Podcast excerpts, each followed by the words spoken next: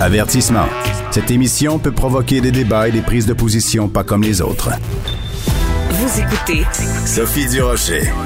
Vous avez sûrement déjà entendu parler des différentes euh, levées de fonds pour la fondation de l'Institut universitaire de cardiologie et l'Institut de cardiologie de Montréal. Ben, cette campagne-là euh, change de nom. On va parler de tout ça avec Dr Martin Junot, qui est cardiologue clinicien, chercheur à l'Institut de cardiologie de Montréal et est aussi directeur de la prévention et de la réadaptation cardiovasculaire de cette institution-là. Docteur Junot, bonjour. Oui, bonjour. Euh, écoutez, euh, chaque année, il y a euh, des campagnes de levée de fonds. Avant, ça s'appelait un 2 dollars qui va droit au cœur. Maintenant, la campagne de levée de fonds a changé de nom. Ça s'appelle comment maintenant et à quoi vont servir les fonds qui vont être recueillis, docteur Junot? Euh, écoutez, j'ai j'ai pas le nom devant moi là, je suis désolé. Ah bon, ben attendez-moi deux secondes. Euh, Ben continuez à parler puis je vais le retrouver. Je pensais que vous le saviez, mais oui, allez-y. Mais je j'étais en réunion là. Écoutez, l'idée c'est c'est une campagne où les les gens sont invités chez IGA à donner 2 dollars pour euh, la fondation de l'Institut cardiologie et ça, ça existe depuis 30 ans. Et puis, euh, cette année, on est associé à l'Institut euh, euh, de cardiologie et pneumologie de Québec pour, pour avoir un, un, meilleur impact, si on veut. Alors, l'idée est de soutenir la prévention cardiovasculaire. Alors le nom de la collecte c'est les fonds du cœur. Je trouve que c'est un bon un bon jeu de mots quand même. Et dans la, les euh, les informations qu'on nous a envoyées pour parler de de cette campagne là, euh, on nous dit que 80% des maladies cardiovasculaires peuvent être prévenues en adoptant des saines habitudes de vie. Donc je trouve que c'est extrêmement important d'expliquer en quoi dans votre tête à vous et selon les recherches que vous vous avez faites docteur Junot, c'est quoi les saines habitudes de vie qui font une différence pour la santé du cœur? Écoutez, les, gens les connaissent. Le problème, c'est que les gens les, les pratiquent pas.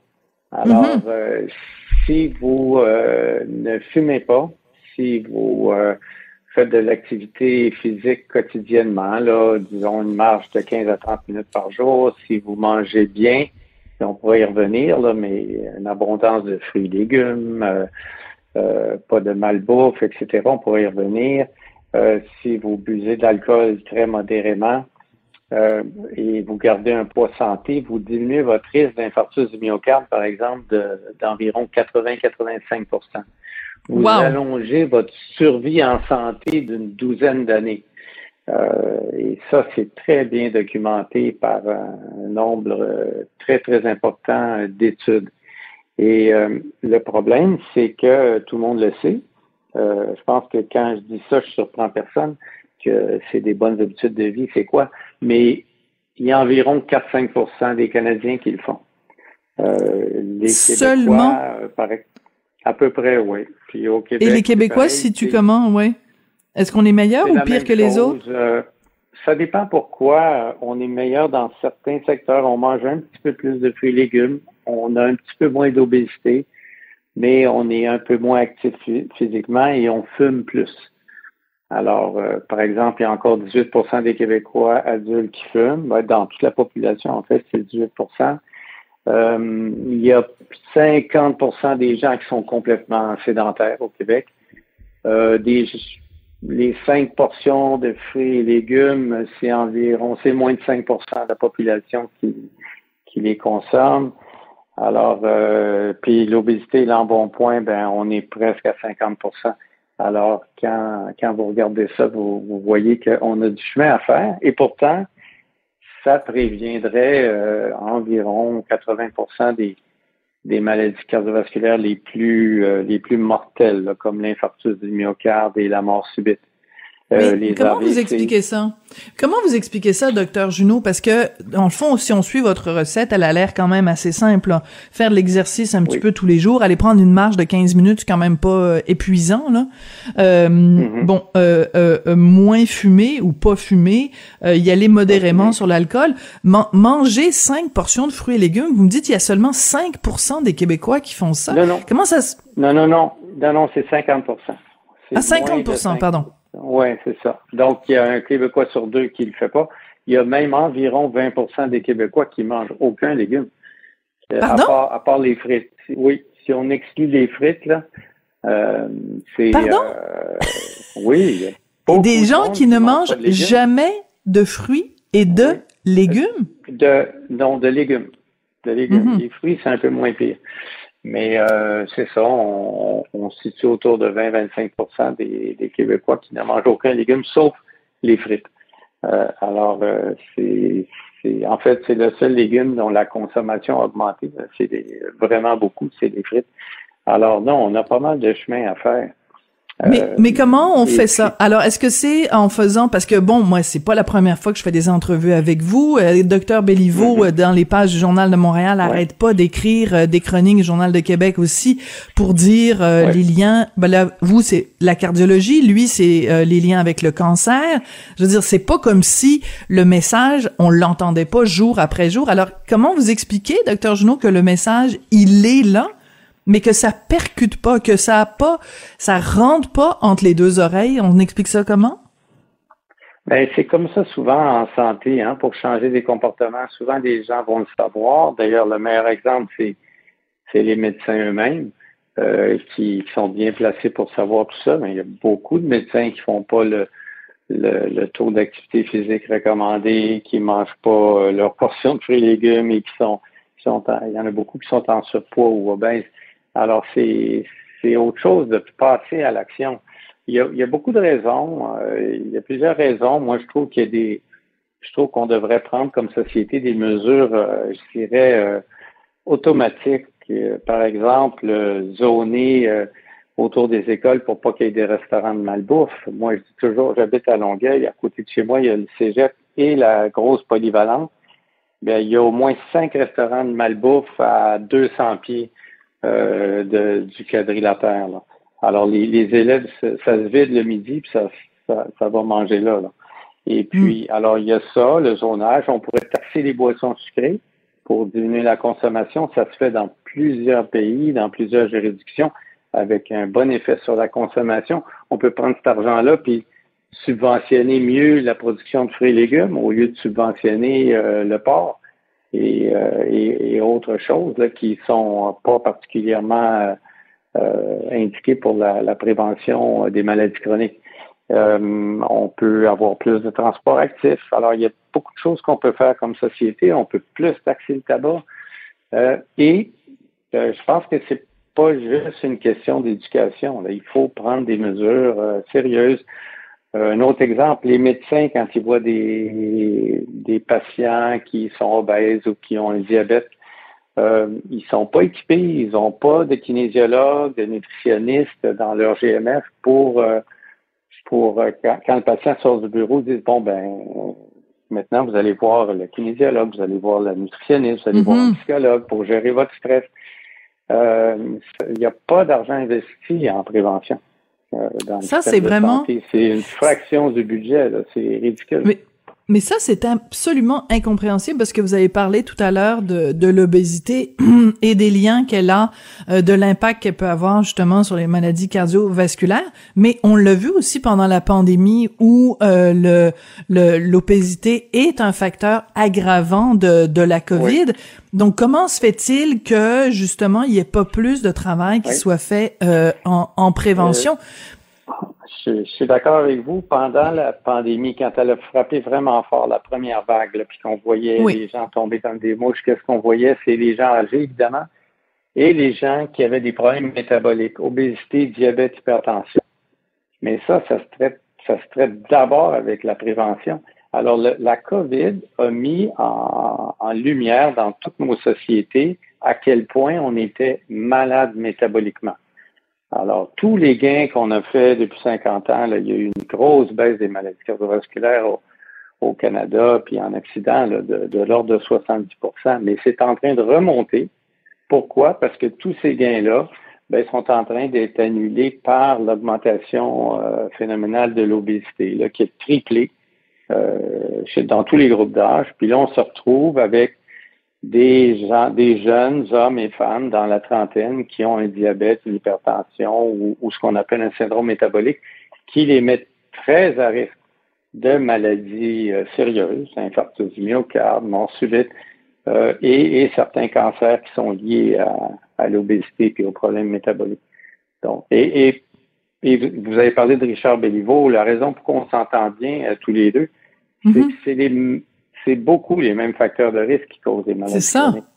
Oui. Tout ce qu'on, tout ce dont on parle, ça prévient évidemment beaucoup les maladies cardiovasculaires, mais il y a plusieurs cancers, les, gros tueurs, cancer du poumon évidemment, cancer du côlon, cancer du sein, euh, de l'endomètre, sont liés au, en partie, pas, pas uniquement, mais en partie aux habitudes de vie.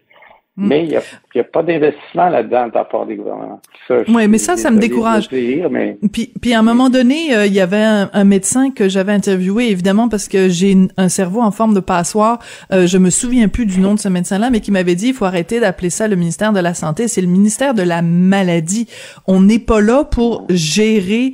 Euh, euh, parce que si c'était vraiment le ministère de la Santé, ben on, on, on, on investirait massivement dans la prévention. Je veux juste revenir sur ce que vous avez dit sur l'obésité parce que je trouve c'est extrêmement important. Vous le savez, peut-être pas, docteur Junot, mais à chaque fois que je parle d'obésité, il y a quelqu'un quelque part qui me traite de grossophobe.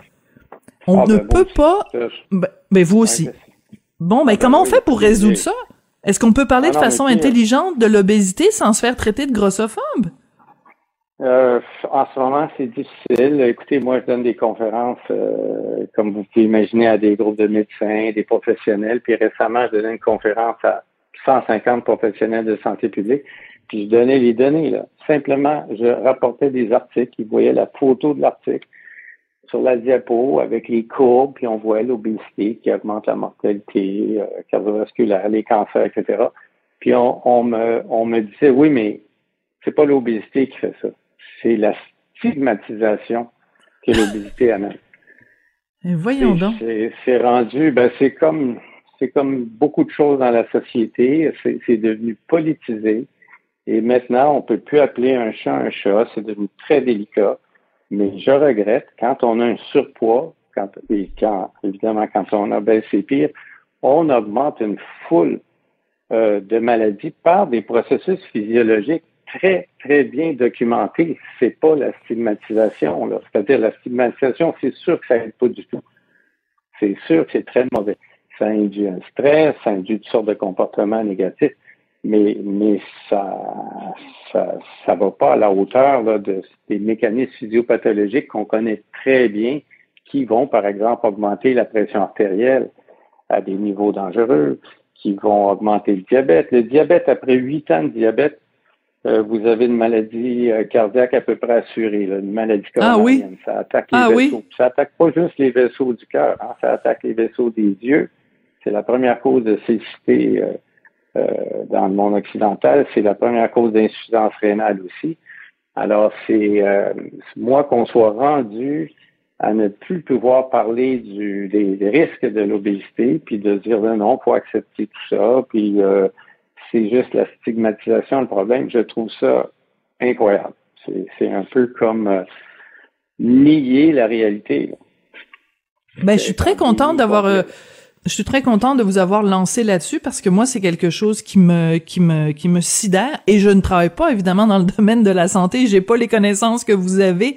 Je fais juste euh, euh, être, servir de relais pour ces informations-là et ne serait-ce que servir de relais, ne serait-ce que euh, pointer vers des études, pointer vers des chercheurs, on se fait traiter de grossophobe dès qu'on n'est pas dans la valorisation du surpoids. On considère qu'on est comme un, ennemi à la cause, alors que c'est pas les individus qu'on met en cause, c'est l'état de santé. Et qu'est-ce que vous pensez, docteur Junot, tiens, une fois parti dans ce dossier-là, des gens qui disent euh, qu'il est faux de dire qu'on peut, enfin, des gens qui affirment qu'on peut très bien être en surpoids et être en santé. Qu'est-ce que vous répondez à ça? Ben, ça, c'est un, très vieux concept qui s'appelle les obèses métaboliques, l'obésité euh, ou les obèses métaboliquement sains. Alors, euh, c'est vrai que ça existe et j'ai des collègues qui travaillent là-dessus. Euh, on peut voir des gens avec un, bon surpoids, disons 50 livres de trop, qui n'ont pas d'hypertension, pas de diabète, etc quand on les suit de façon longitudinale, sérieusement, dans tous les cas, c'est un état temporel. Alors, c'est vrai qu'on en voit plein en clinique, des gens qui sont obèses puis qui ont encore, qui n'ont pas encore de problème, mais c'est une question de temps. D'accord, c'est très bien répondu. très bien répondu. Donc c'est vraiment juste en fait une épée de une épée de Damoclès au-dessus euh, de leur tête. Je pense que c'est assez clair. Docteur Martin Junot, donc je rappelle que cette campagne s'appelle Les Fonds du cœur. C'est au profit de la Fondation de l'Institut de cardiologie de Montréal et la Fondation de l'Institut universitaire de cardiologie et de pneumologie de Québec. Donc euh, l'idée est toute simple, vous allez dans un IGA, un supermarché IGA pour 2 dollars à la caisse, vous donnez des sous, vous recevez une pomme en échange. Hein? Ben, peut-être qu'on devrait donner un brocoli pour ceux qui savent pas à quoi ça ressemble. Une pomme, c'est bien.